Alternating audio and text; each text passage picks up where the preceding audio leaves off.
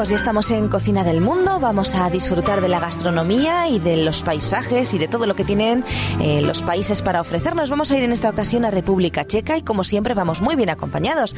Está el pastor Francisco Urbina con nosotros. ¿Qué tal, Paco? Muy bien, contento del país, de la región que seguro es escogido, pero el menú debe ser estupendo. El menú es muy rico. Está también Raúl Cremades. ¿Qué tal, Raúl? Pues también muy contento de visitar, bueno, nunca he estado en ese lugar, así que hoy voy a aprender mucho.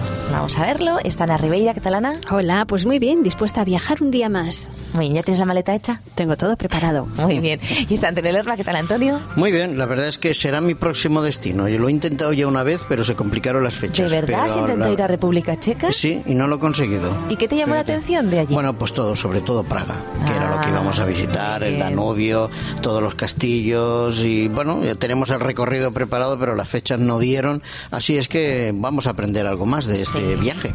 Hoy vamos a visitar la República Checa sí de forma más amplia. Otro día a lo mejor nos vamos concretamente a Praga o a alguna de sus alguno de sus lugares eh, que tiene ciudades realmente hermosas y comemos eh, algo también allí.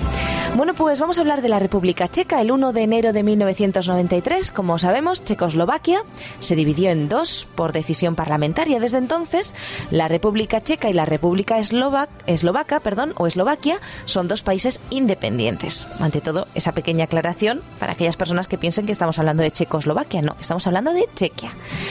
Chequia es oficialmente esa República Checa, país soberano, miembro de la Unión Europea y limita al norte con Alemania y Polonia, al este con Eslovaquia, al sur con Austria y al oeste también con Alemania. Y bueno, integra un grupo, el grupo Visegrad de naciones de Europa Central. Eh, hay que decir que Bohemia es la parte occidental del país, está rodeada de montes bajos y forma una cuenca drenada por el Lave, que es en realidad el río Elba, y el Vitlava, que es el río Moldava. También tenemos a Moravia, en la parte oriental, eh, que, donde se sitúa el río Morava, Silesia, situada al norte de Moravia, que es fronteriza con Polonia. Pues ahí lo situamos un poquito para aquellos que no sepamos muy bien por dónde anda Checoslovaquia, Chequia. Eh, bueno, la República Checa se llama en checo Česká República. ¿Eh? denominación que deriva del nombre, eh, parece ser que viene de che, Chechi, yo no sé si lo pronuncio bien, que sería Bohemia en español, o también de, eh, de checos, que es un etnónimo, un nombre étnico, de una de las tribus eslavas que habitaron en ese territorio después de la época de las migraciones, parece ser sobre el 530 aproximadamente. El origen de esa tribu es desconocido, pero bueno, está bien saber que Chequia viene de, de posiblemente de esa, de esa tribu, ¿eh? de los checos. Así que hay también, de, por cierto, una leyenda eh, que dice que el nombre podría venir de un líder que tuvo hace mucho tiempo que se llamaba Pa- Praotek Chek, padre checo. Así que bueno, pues la teoría más difundida es la de la tribu checa. Y bueno, pues vamos a hablar un poquito de su cultura. Antes Antonio hacía mención a Praga. Es una ciudad donde la cultura y las artes brillan con especial intensidad. Antonio, ¿qué era lo que tú querías ver de, de Praga especialmente? Hombre, en pocos ¿Decías días con Danubio? los viajes, pues eh, quería ver todo. El problema es que en tres o cuatro días uno no lo puede ver todo, ¿no? No, no, no. Pero, pero bueno, fundamentalmente los castillos y, y sobre todo pasear por el barrio gótico, digámoslo así. No es gótico, pero bueno, el barrio antiguo Sí. de Praga y sobre todo oler y el ambiente este pues de los grandes músicos, ¿no? Que eh, buscando música, pues claro, uno encuentra básicamente música clásica, Claro ¿verdad, que Paco? sí. Es que es, es la, la cuna, ¿no? Eh, la Austria es- son las cunas. Alemania también tiene una enorme influencia. La verdad es que la, la música que estamos escuchando, ¿qué es exactamente? Es un vals, es un vals, sí, sí, vals. A ver, vals. suena un poquito que no la escuchamos.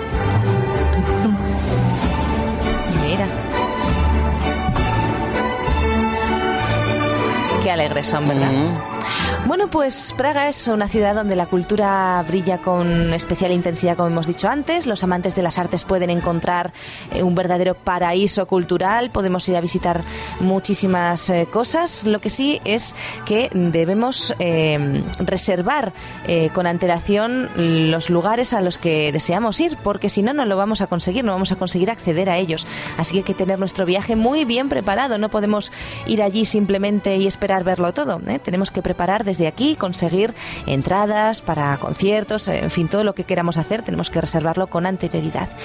Eh, tenemos allí 12 monumentos históricos que están inscritos en la lista de Patrimonio de la Humanidad de la UNESCO. Praga además es la capital de la República Checa, fue un importante centro cultural en la Europa eh, justo antes de la época comunista. Tiene escritores eh, como Kafka, ¿verdad? Nos acordamos de Metamorfosis, el escarabajo.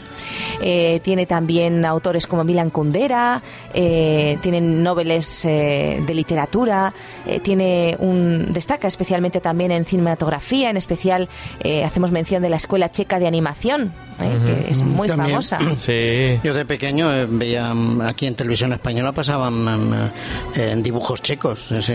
Mira. Sí, sí, sí, Y bueno, tenemos en la ciudad durante todo el año conciertos de música clásica, tenemos eh, incluso en, antiguas iglesias eh, hay unos conciertos preciosos, también en hermosos auditorios como la Sala Smetana, tenemos allí la Orquesta Sinfónica de Praga, tenemos, que está situada, por cierto, en un edificio Art Nouveau. tenemos el Palacio de la Cultura, la Sala mm, Borak, tenemos allí la Orquesta Filarmónica Checa en esa sala Dvorak eh, también eh, podemos disfrutar del famoso Festival Internacional de la Primavera de Praga, que bueno, pues se celebra un 12 de mayo, los primeros días de junio también. Y hay muchos, muchos conciertos eh, en castillos incluso. Tenemos conciertos que se celebran regularmente en la Galería Nacional del Castillo de Praga, en los jardines. Eso tiene que ser realmente increíble. Yo he visto mm, en más de una ocasión documentales basados en todos estos conciertos que tú dices de primavera en los castillos, porque hay una cultura musical exquisita, sinceramente. bueno, y está la gran, la, gran ópera. La ópera de Praga. Muy bien, es muy importante la ópera, el ballet, el jazz, el cine, el teatro, ¿eh? todo lo que sea cultura. Es un país donde la cultura se ha cuidado y se ha desarrollado mucho, sobre, especialmente la música, y no de ahora, hace ya 300 años atrás y más, ¿no? Lástima que ha sido un territorio muy castigado por las guerras pero realmente culturalmente es muy importante. Yo, yo pude ver una transmisión en directo de la ópera de, de Praga. Lo que pasa es que estaba en una pantalla de cine preciosísimo. La acústica y eso que es una retransmisión, que no es lo mismo que en directo, pero es maravilloso. ¿eh? Pues sí. Tenemos innumerables castillos, palacios y cada rincón de Chequia ofrece un paisaje romántico que promete no dejarnos indiferentes. Así que tenemos que ir a visitarlo. Tenemos la posibilidad de disfrutar de las ciudades checas, porque la República Checa no es solamente Praga, la capital, ¿no? no?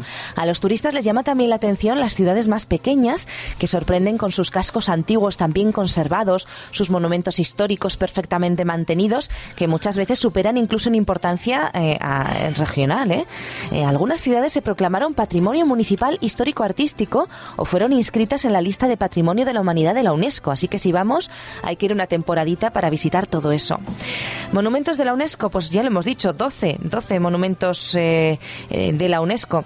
Tenemos incluso entre ellos algún parque, un geoparque, monumentos diversos, desde cascos históricos hasta edificios únicos. Y si viajamos a Chequia, solamente con motivo de visitarlos no nos vamos a aburrir porque eh, merece la pena ir a verlos. También, como decía, hay castillos, palacios, eh, que bueno, de hecho, eh, muchos de ellos han sido devueltos a sus propietarios anteriores para que los mantengan, para que los conserven. Y hay estos dueños, por cierto, no han cerrado las propiedades al público, sino que las han restaurado y permiten que se visiten. Así que el amor por el arte de, los checos es realmente grande. Supongo que también cobrarán una entrada que les ayudará al el mantenimiento, claro. Seguramente. Supongo que sí. Y hay muchos también monumentos religiosos, muchas iglesias judías, ortodoxas, eh, hay mucha arquitectura eh, religiosa que podemos ir a ver también. Los balnearios es algo que no nos podemos mm. perder porque, eh, bueno, pues dicen que la tierra allí tiene un poder muy curativo. Hay muy buenas calidades de arcilla y de agua. Así que los balnearios checos son conocidos en el mundo entero. Así que ya sabéis, si vamos, vamos a ir a un balneario. El único problema es el idioma, chica, que es esos más son detalles, esos son detalles. Bueno, no, pero eso está lleno, esa ciudad está lleno de turistas también y, te encuentras gente de todo el mundo. En cualquier hotel, en cualquier lugar de estos, pues hablan inglés, eh, francés, en muchos lugares ah, también español. Nos lo van a poner fácil, ¿eh? Si vamos como turistas nos lo van a poner fácil. Bueno, podemos ir a visitar también, fijaros, eh, algunos tesoros que nos ofrece la naturaleza y el campo centroeuropeo.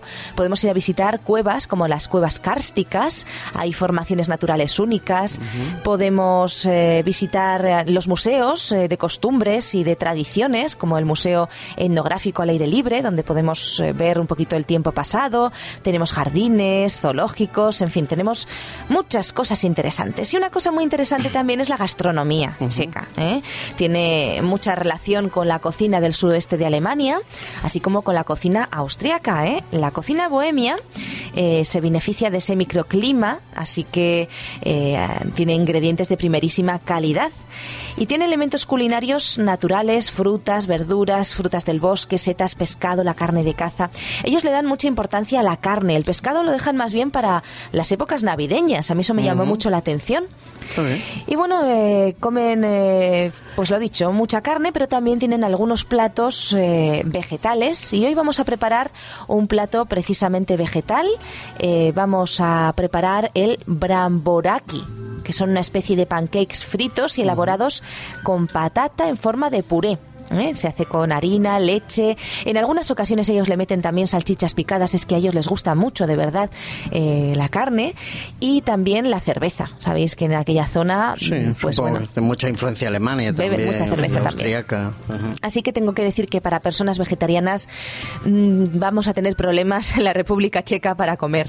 ¿eh? Ah, lo que sí, nos podemos hinchar de dulces. Eso no es muy saludable, pero bueno, si no comes carne, pues tienen dulces dulces estupendos. Hay mm, dulces maravillosos hechos con, con pasta en la que ellos eh, utilizan frutas también y las, les dan coberturas mm, muy bonitas. No sé si las habéis visto alguna vez. Eh, las recubren incluso de patata, las sirven con mantequilla, con queso fresco. Hacen unas cosas muy curiosas. Sí, les dan formas muy curiosas ¿eh? y tienen muchos de muchos sabores diferentes. está muy rico. Bueno, pues vamos con nuestro plato de hoy, bramboraki, que se hace con un kilo de patatas, dos huevos, pimienta negra, 5 cucharadas de leche, 2 o 3 dientes de ajo, 120 gramos de harina, mejorana, sal, aceite y con todo eso vamos a elaborar nuestro plato. Fijaros, es sencillo, pelamos las patatas en crudo, las lavamos y las rayamos con un poquito de agua, las vamos a cocer, una vez rayadas las patatas las sazonamos al gusto con sal y pimienta, agregamos los huevos, la mejorana, la harina y la leche según sea necesario. La masa nos ha de quedar un poquito líquida, ¿eh? no puede quedarnos una masa muy densa. Con el aceite caliente en la sartén vamos a preparar en un cucharón la mezcla, vertemos y freímos hasta que ambas caras estén doradas. Y me llama la atención porque no las hacen precisamente pequeñitas, son del tamaño de la sartén. Así que son sartenes no muy grandes, pequeñitas y son como tortillas. Y bueno, estas tortitas se pueden comer frías o calientes dependiendo del gusto de cada persona. Consejos. Bueno, pues aunque esta receta se puede comer tanto en frío como en caliente, parece ser que tienen mejor sabor en caliente. Recién hechas. Así es. Así que bueno, animamos a nuestros amigos a visitar Chequia y también a disfrutar de su gastronomía.